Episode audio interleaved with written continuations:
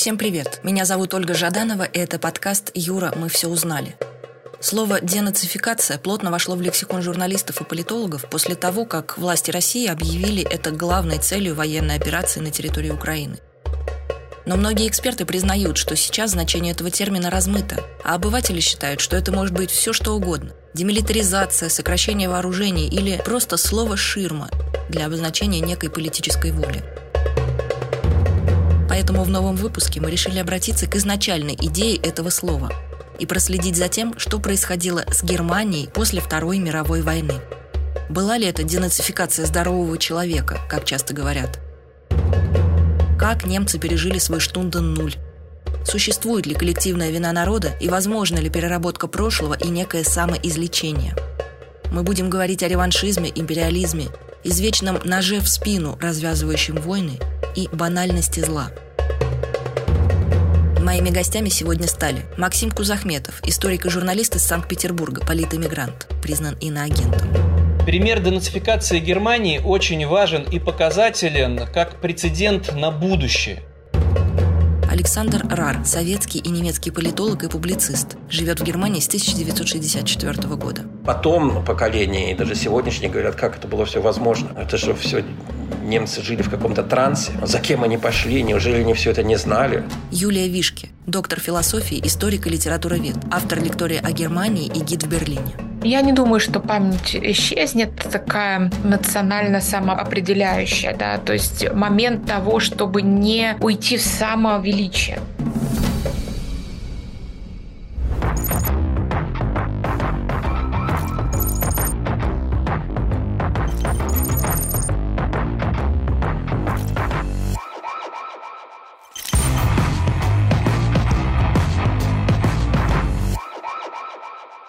Ну, нацизм – это идеология, которая была присуща Третьему Рейху, гитлеровской Германии, и отличие от национализма не просто декларация о том, что одна нация превосходит другую, что кто-то умнее, что кто-то лучше, а еще и эта идеология разработала целую систему по уничтожению неправильных народов. Национал-социализм была главная идеология Германии в 30-е годы и во время Второй мировой войны, когда Германией управлял Адольф Гитлер, сам э, лидер и основатель национал-социалистической партии Германии. В историческом плане национал-социализм произошел, во всяком случае, можно так сказать, из итальянского фашизма, который в Италии основал Муссолини. И фашизм или национал-социализм, их сегодня сравнивают, это фактически одно и то же, имеет под собой определенный такой идеологический фундамент. Он построен на таком ультранационализме, шовинизме, где-то ксенофобии. Нацизм так или иначе растет. Это побочный эффект развития национального государства. Что такое национальное государство? Оно выросло после французской революции, когда непосредственно государством больше у нас не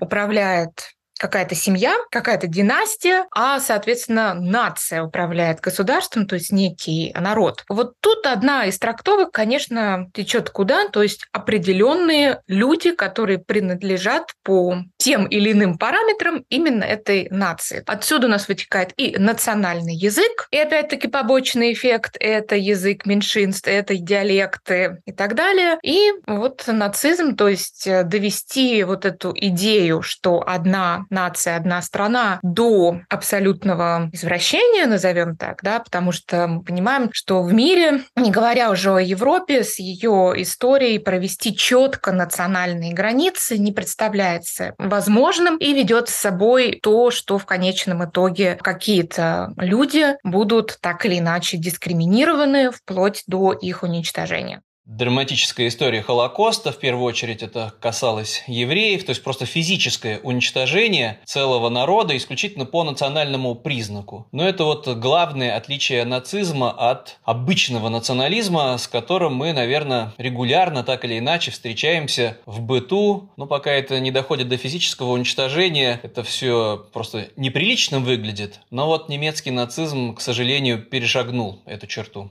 Страна, которая принимает нацизм, считает себя превыше других. В Германии это вообще до безумия доходило, что Гитлер нацистскую идеологию начал даже развивать как поучение рас. Германия, арийская раса, превыше всего, выше других. Все, которые не относились к этой расе, назывались унтерменшинами. Конечно, нацизм как таковой просто не мог не воевать с окружающей средой, со всеми другими странами, которые выступали против него или его не поддерживали. Вообще любая такая жесткая или жестокая идеология, она присуща только тоталитарным режимам. А любой тоталитарный режим, он неизбежно милитаризуется. Милитаризм становится его стержнем, но это свойственно и нацизму, и итальянскому фашизму, и в случае Советского Союза сталинизм. Это вот безусловный образ внешних врагов. Все хотят нас захватить, мы должны обязательно защищать завоевание своей революции или своей нации, агрессии, а по сути все это выплескивается во внешнюю агрессию, потому что все эти тоталитарные режимы рано или поздно все равно начинают нападать на соседние государства под предлогом либо защиты превентивного удара, либо освобождения трудового народа, или якобы по просьбе этого самого соседнего государства, но в любом случае все это, конечно, превращается в полноценную войну,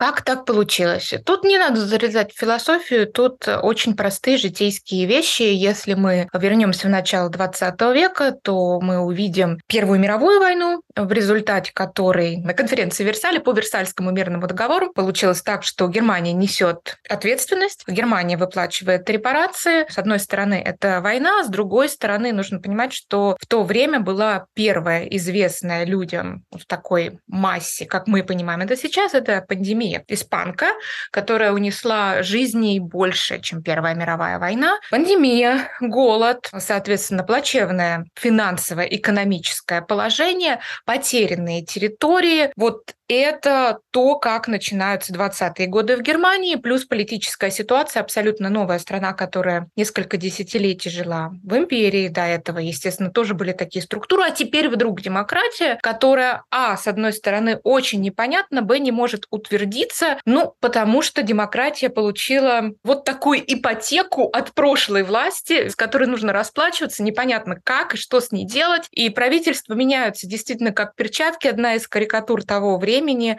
это как э, президент, а он в то время был в Германии такой эрзац кайзер, вынимает из рукава одного канцлера, второго, третьего, да, то есть народ не успевает, э, кто это, а это, а это, а это, то есть там несколько недель и меняется власть, ситуация, в которой человек очень сильно дезориентирован. Это как раз та ситуация, в которой, как правило, вырастают радикальные течения, радикальные настроения. Недаром перед приходом Гитлера к власти в Германии две самых сильных партии были это национал-социалисты и еще сильнее нее это коммунисты. И вот это тот самый расклад, который мы имели в Германии на момент 1933 года. Германия при Адольфе Гитлере, ну даже еще при Ваймарской республике в 20-е годы, воспринимала себя как страна, не проигравшая Первую мировую войну. И на самом деле Германию заставили, потому что Германия истощилась уже во время войны, заключить э, мир, Версальский мир, на очень невыгодных для Германии условиях. Просто сдача территорий, на которых жили немцы и так далее. Немцев заставили выплачивать очень высокие, большие репарации. Это ни в коем случае сейчас не должно звучать как оправдание того, что в Германии произошло, но как объяснение. И в Германии действительно народ немецкий пошел в конце 20-х после крупнейших кризисов, связанных вот именно с теми репарациями, которые Германия должна была платить. Германия была не совсем суверенным государством, она многие территории потеряла. Она вот пошла за тем человеком, за тем политиком, за той политической силой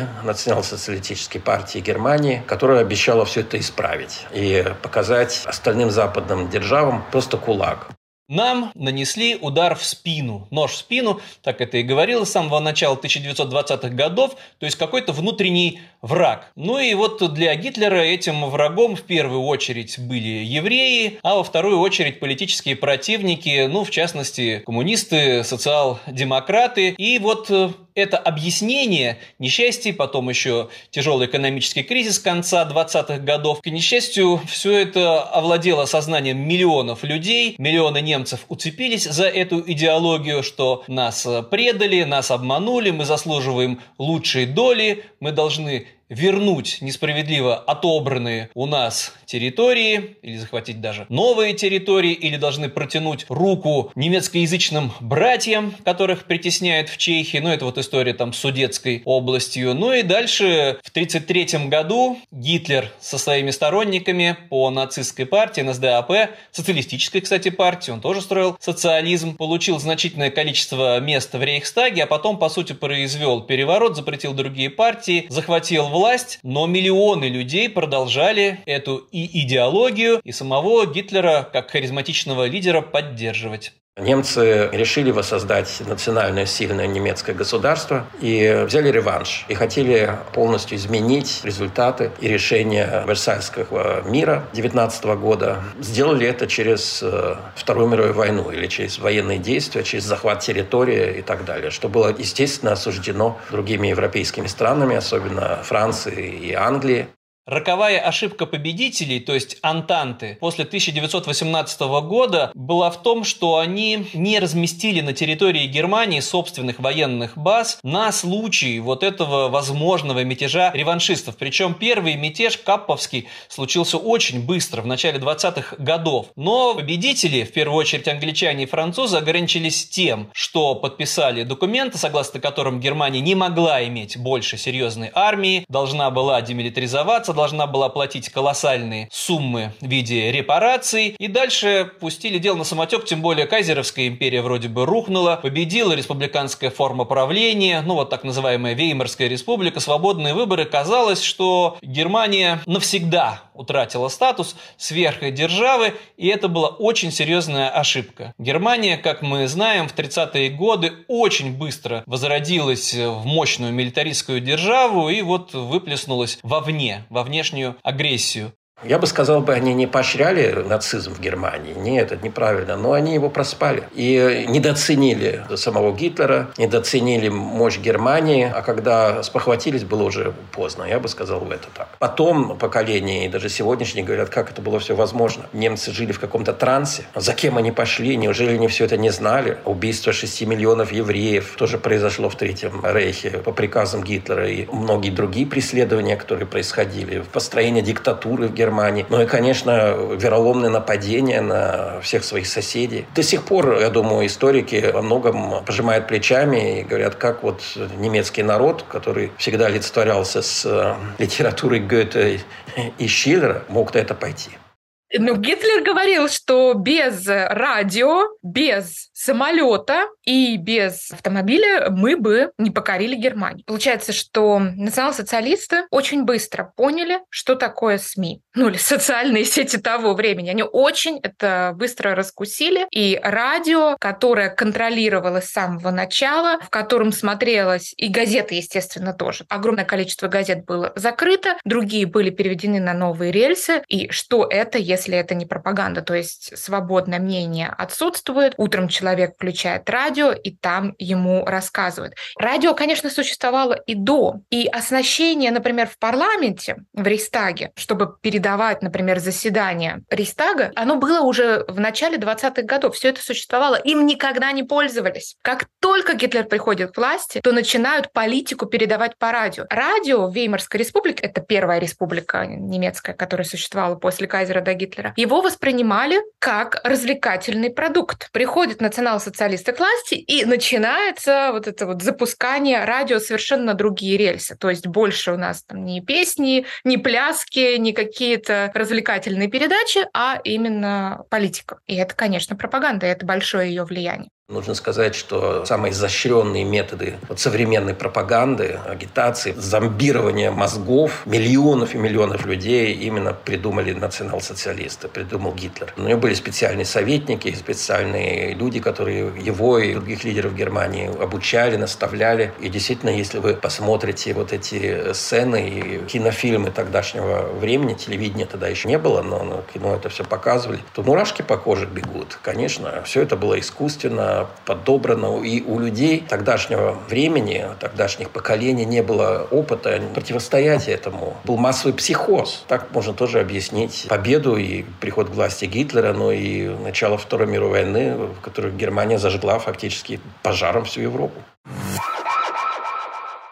Вначале немцы достаточно далеко прошли на территорию Советского Союза. Они думали, что ему удастся блицкрик, как это было во Франции. Франция просто сдалась. В течение нескольких недель Гитлер триумфально взлетел в Париж. В Москву приехать э, так триумфально ему, естественно, не удалось, потому что Москву не сдали. И после февраля 43 года, где фактически советская армия тогда одержала историческую победу в битве в Сталинграде, в сегодняшнем Волгограде, ситуация на Восточном фронте начала и вообще в Европе начала резко меняться. Я думаю, это был ключевой момент. После этого Вермахт, СС, гитлеровская громадная военная машина стала отступать с громадными потерями с двух сторон, с боями, но, конечно, одной из самых, я бы сказал, бы, главную победу над Гитлером одержал все-таки Советский Союз. Хотя, все-таки исторически ради справедливости нужно сказать, что и американцы поддерживали Советский Союз материально. Во время войны Америка была настоящим и честным союзником сталинской России тогда и Советского Союза. И открыла фактически в 1944 году вместе с Англией, с Францией второй фронт Нормандии, когда уже западные войска через Атлантический океан перебрались в Европу и начали наступать с запада на Германию. И Германия тогда была втиснута фактически между Западным и Восточным фронтом.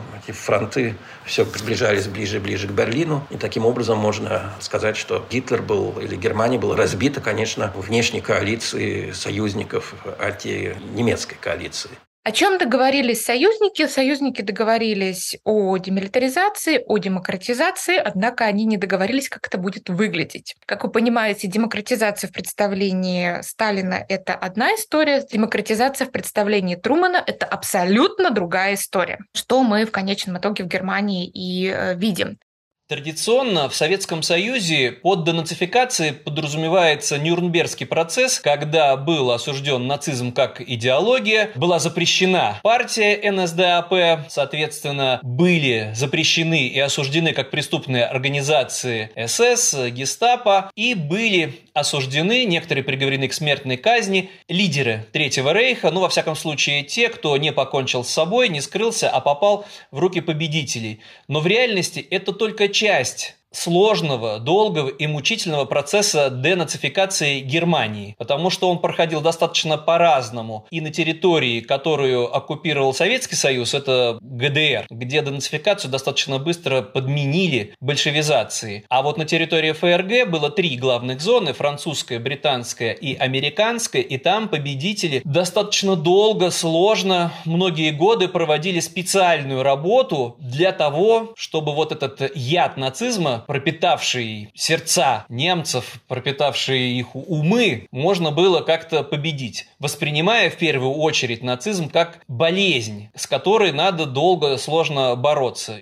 От Германии союзники, Америка, Англия и Советский Союз потребовали полную безоговорочную капитуляцию. Естественно, вермахт было распущено, и главари немецкой армии, немецких э, секретных служб, разведок, ну и политические лидеры были зачтены в тюрьмы, проводились расследования их злодеяний, и многие из них после Нюрнбергского процесса, где приговор был сделан, были казнены. Так что за этим закончилась нацистская Германия. Немцы считают, и я думаю, что так история тоже правильно говорит, что где-то летом 45 -го года в Германии началась штунды нуль, как говорится, нулевой час. С этого времени история начала писаться по-новому. Германия была оккупированной страной, жестко оккупированной страной, четырьмя державами-победителями. Советскому Союзу остался восток Германии, американцы, англичане, Франции поделили крупную часть Западной Германии, проводили каждый по-своему уничтожение всякой почвы нацизма.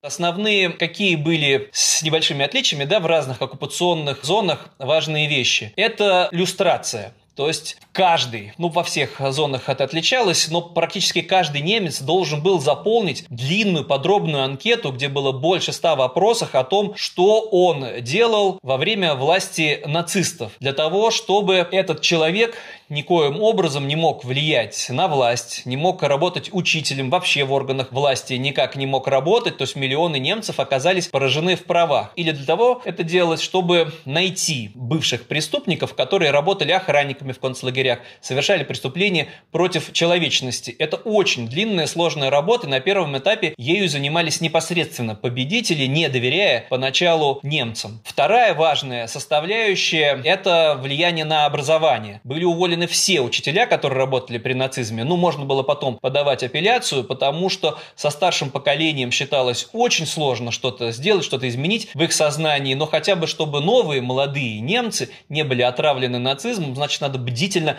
следить за тем, что им в школах преподают, что им рассказывают. Помимо прочего, но это вот после 45 года, особенно в американской зоне оккупации, и в британской, кстати, тоже, проводились такие программы, когда каждый должен был обязательно посмотреть документальный фильм о концлагерях, чтобы никто из немцев не мог сказать в последующем, а я не знал, а я не понимал, что это происходит, от меня скрывали. Более того, миллионы немцев были привлечены для эксгумации трупов в этих концлагерях, для того, чтобы они лично приезжали туда, весь вот этот ужас не просто смотрели, а должны были еще и участвовать в разборе сотен тысяч тел, выкапывать их из могил. Но все это в первую очередь в лагерях уничтожения, конечно же, были евреи, чтобы немцы это лично прочувствовали. Нюрнбергские процессы, да, это, пожалуй, самое громкое, что произошло, поскольку буквально вот сразу после Второй мировой войны, и опять-таки этого еще никогда не происходило в мире, что судились военные преступники. Почему я говорю военные? Потому что в данном случае рассматривались в основном вещи, которые военные. То есть то, что мы сейчас воспринимаем как преступление против человечества, то это будет позже. Там военные преступники, которые, конечно, воспринимались в обществе, ага, ага, вот их осудили, ну а мы тут,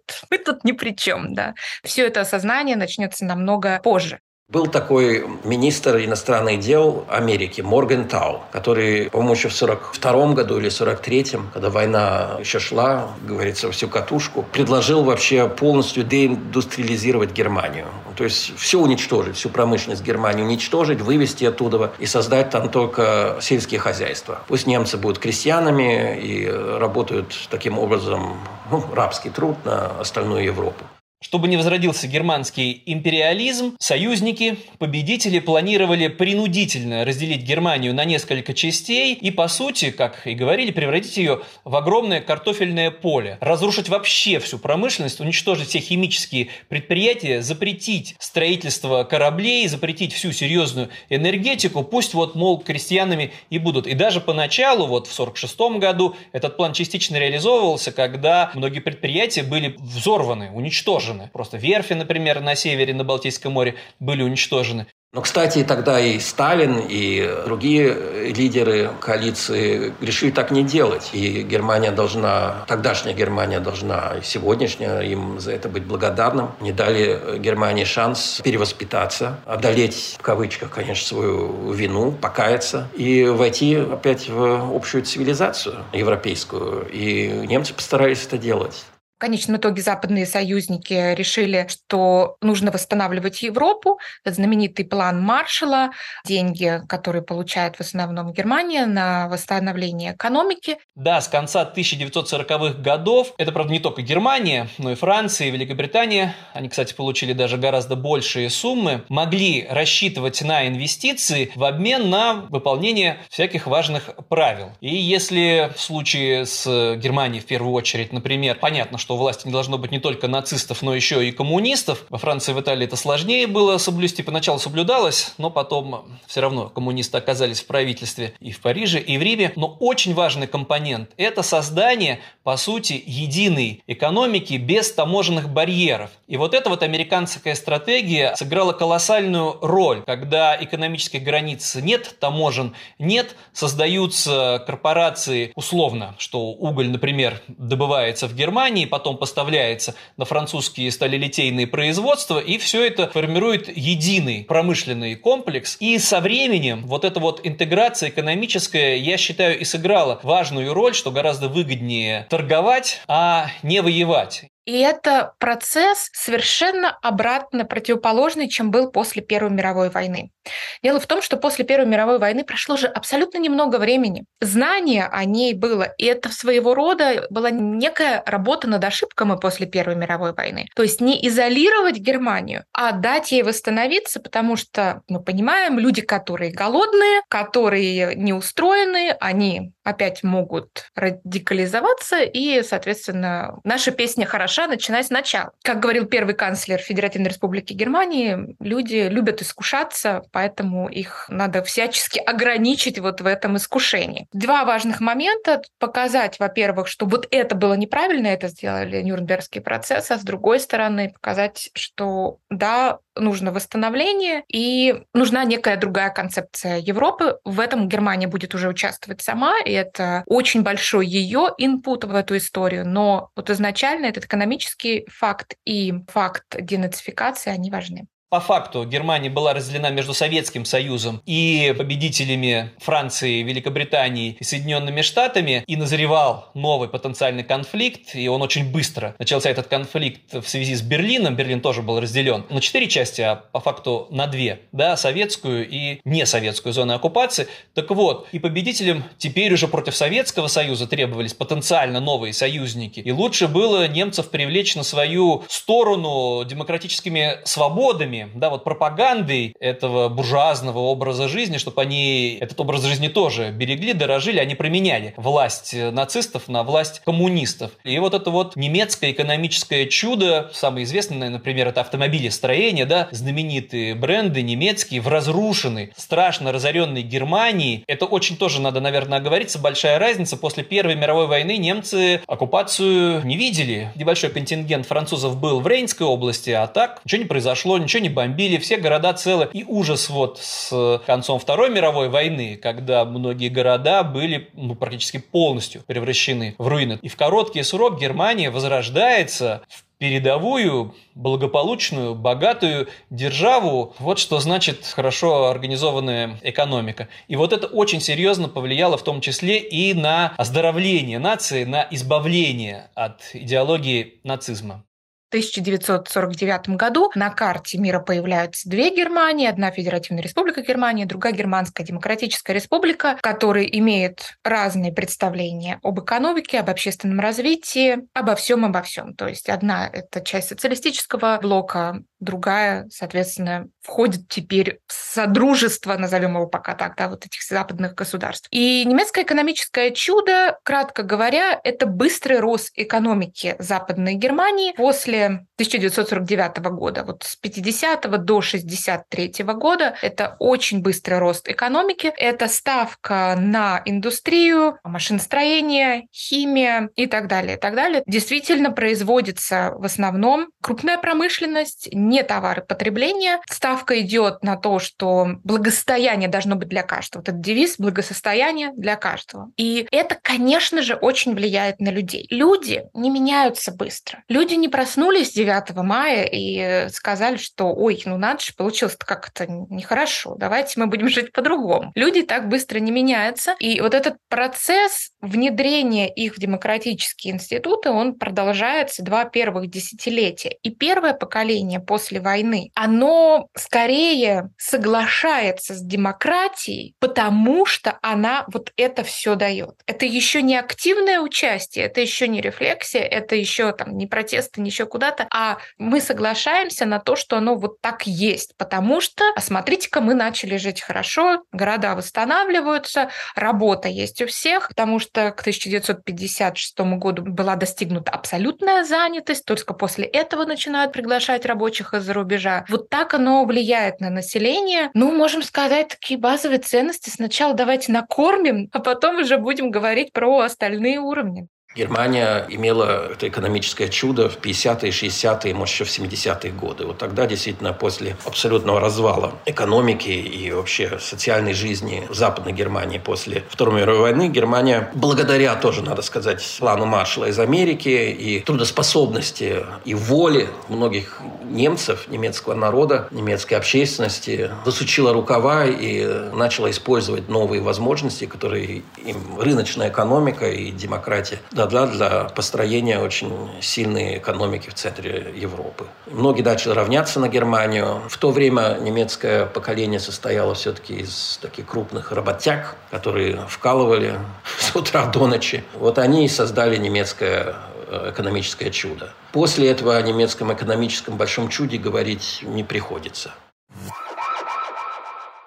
Мне всегда помнится изречение тогдашнего канцлера Германии Конрада Аденаура, который не был фашистом или национал-социалистом, поскольку он сам был преследован Гитлером, он находился тогда в скрытой оппозиции, поэтому он, кстати, и стал канцлером Германии при поддержке американцев. Он сказал, у меня же только один народ. Когда ему говорили, зачем ты старых фашистов и национал-социалистов суешь там в разведку немецкую, возвращаешь Бундесвер, которое было создано уже позже, на министерские должности. Он сказал, а кого брать? Они все были фашистами. Кто-то больше, кто-то меньше. Это действительно очень сложная проблема для страны, которая тогда капитулировала. Я думаю, что за ряд, конечно, многих исключений, были исключения из правила, были, когда, может быть, кое-кто еще в Германии пытался саботировать или блокировать процесс демократизации в Германии. Большинство людей, в том числе и бывших членов национал-социалистической элиты, поддержали новую демократическую Германию.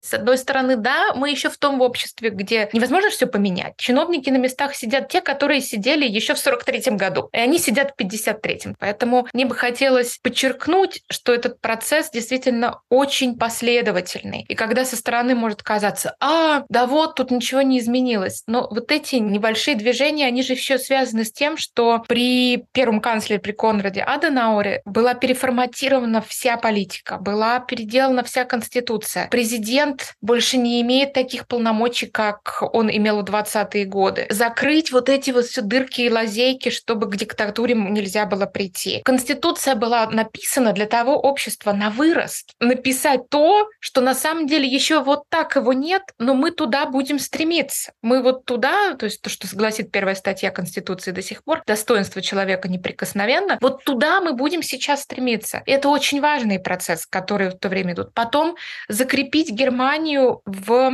содружество вот этих западных государств новыми договорами, добрососедскими отношениями. Зачем? Чтобы избежать на тот момент любимое немецкое, что было, это, конечно же, особый путь. У Германии особый путь, демократия не совсем для нее, она вот другая, мы глубокие, мы прочее, прочее. Заключить договоры так, откуда вот как раз вылезает НАТО, откуда вырастает Евросоюз, откуда все эти вещи, чтобы быть частью в, чтобы когда ты связан договорами и вот этим всем, чтобы не было возможности куда-то уйти в сторону. Это, конечно, непросто. Вот соседняя Франция, с которой последние там 150 лет постоянно воевали, и вдруг давайте Согласен ли простой немец и простой француз, что сейчас мы тут будем, вот они заключают договор? Нет, это все на вырост. А для гарантии, еще раз повторюсь, на территории, в первую очередь, конечно же, ФРГ сохранялись поначалу и французские, и британские военные базы. Сейчас там они совсем небольшие. А вот американские, полноценные, с десятками тысяч солдат, на всякий случай, чтобы вот этот реваншизм ни в какой форме не мог возродиться. И это в первую очередь для безопасности, в том числе и самих немцев. Германия могла впасть в гражданскую войну, этого очень сильно боялись. Когда началась война в Корее, это для Германии был шок, что Корея — это только проба пера, завтра эта война будет в Европе, завтра эта война будет в Германии. Это не паранойя. У Кореи и Германии после войны очень много параллелей. Обе страны, которые разделены после войны, разделены на две части. Как раз одна социалистическая со всеми вытекающими последствиями, а другая демократическая тоже со всеми вытекающими последствиями.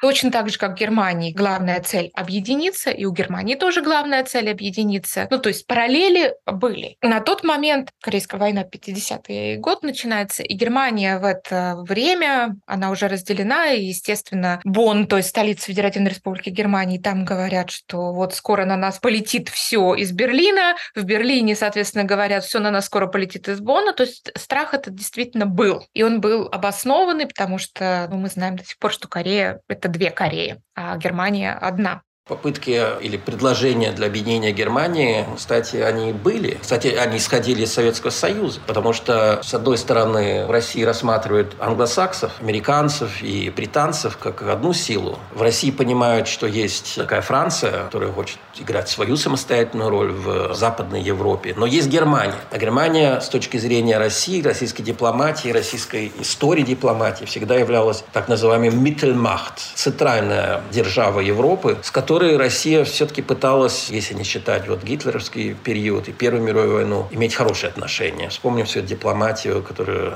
тогда цари вели с Бисмарком, с немецкими императорами, с Пруссией, ради того, чтобы в Европе укреплялся так называемый концерт европейских держав. Это понятие России о Европе. Европа как концерт великих, сильных держав, которые, да, ссорятся, где-то конфликтуют, но, в принципе, готовы в самом нужном моменте договориться о какой-то стабильности на европейском континенте. Вот поэтому Сталин хотел, чтобы Германия стала вот этой так называемой Mittelmacht опять. Политики и Хрущев, и Брежнев всегда стремились с Германией начать особые отношения. Цель российской дипломатии, конечно, была вытащить Германию из-под НАТО. И предложить Германии воссоединение, я думаю, это всегда советские лидеры хотели, но при условии, что Германия выйдет из Североатлантического блока и уйдет из-под крыла Америки. Но лидеры Западной Германии, политические партии фактически категорически отклоняли это предложение, считая, что Америка им после 1945 года стала гораздо ближе, чем Советский Союз. Несмотря на то, что, конечно, были попытки, сделаны Вилли Брантом, канцлером тогда 70-х годов, все-таки где-то наладить отношения и в экономическом плане с Советским Союзом. Но Западная Германия ждала своего часа воссоединиться на западных условиях, а не на условиях, которые предлагал Советский Союз.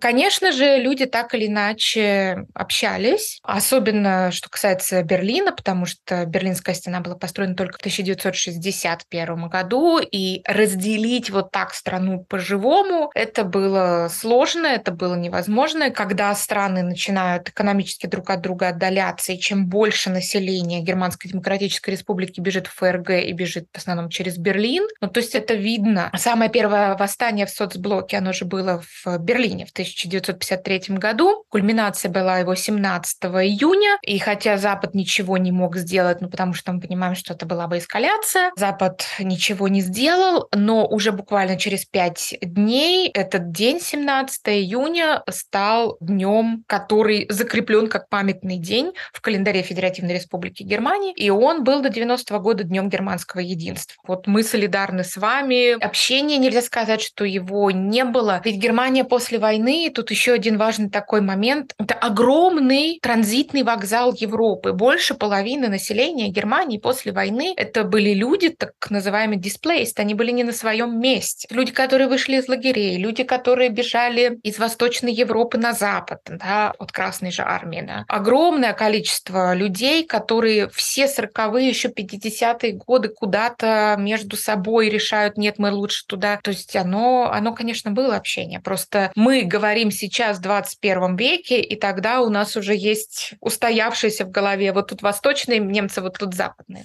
Но очень скоро Советский Союз, ввиду своей слабости и все другое, начал терять контроль над странами Восточной Европы, которые он контролировал с конца Второй мировой войны. И эти страны просто рынулись на Запад, в НАТО, в Европейский Союз. И то же самое происходило в ГДР. Большинство жителей ГДР хотели как можно быстрее на Запад. Может, они бежали за колбасой, как сегодня говорят. Но в ГДР же были честные и фактически потом общие выборы, где Гельмут Коль одержал э, колоссальную победу а Оскар Лефонтен, тогдашний лидер социал-демократов, который все-таки хотел немножко повременить с объединением Германии, говорил, что нужно немножко ждать, нужно это делать осторожно, надо сначала сравнять экономические и социальные системы той и другой страны. Его никто не слушал. Было такое время, когда Запад действительно был тихим, триумфальным победителем холодной войны. И это признавалось тогда всеми элитами, в том числе и советскими элитами. Так можно объяснить, что Германия объединилась без кровопролития, с изъянами,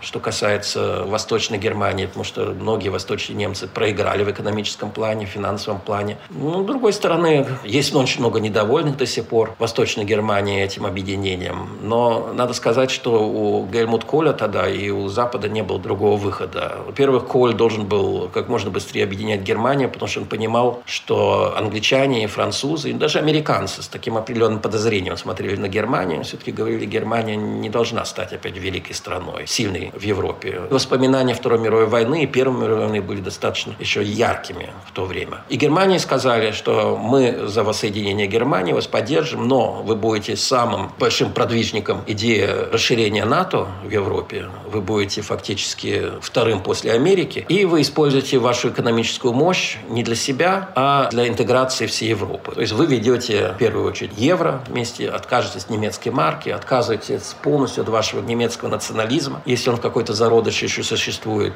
и вы станете абсолютно трансатлантическим партнером. Ну и, с другой стороны, командующим в новой Европе. И вот это немецкие нынешние элиты сегодня в Германии очень ценят, рады и считают, что они поступили абсолютно правильно.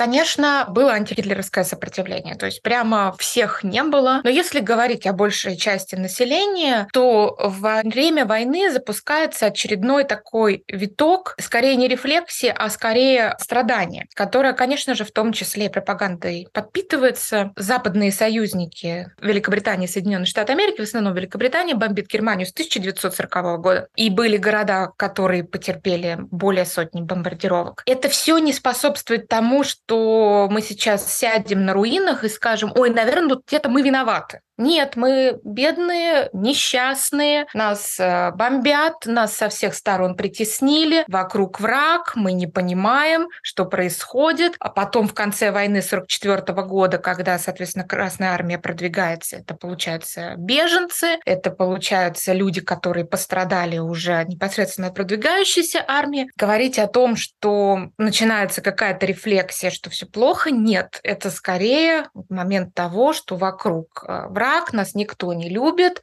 нас все хотят уничтожить, мы пострадавшая сторона. Непосредственно после войны ситуация опять складывается уникальнейшая. Такого мы в 20 веке больше не увидим, да и вообще до этого нельзя сказать, что был прям такой прецедент. Почему? Потому что Германия в мае 1945 года как государство прекратила существовать. То есть ее не было. Мне кажется, вот этот вопрос очень важно понимать, что Германия на момент мая-июня 45 года голос того, а что же хочет немец в этой ситуации, он был в очереди последним. Разумеется, в первые послевоенные годы немецкая речь не в Германии, соответственно, да, и не в Австрии, воспринималось э, очень болезненно многими, да, могли подойти, плюнуть, могли говорить неприятные слова, если немец по каким-то делам оказывался во Франции или в Британии и даже в Италии. Кстати, это был очень сложный, длинный, болезненный путь. Потом у немцев же у самих работала самоцензура, то есть, ну, классический пример, да, для всех. Если Вагнер был любимым композитором э, Гитлера, значит, э, немцы, ну, практически исключили произведение этого композитора композитора из репертуара своих э, театров.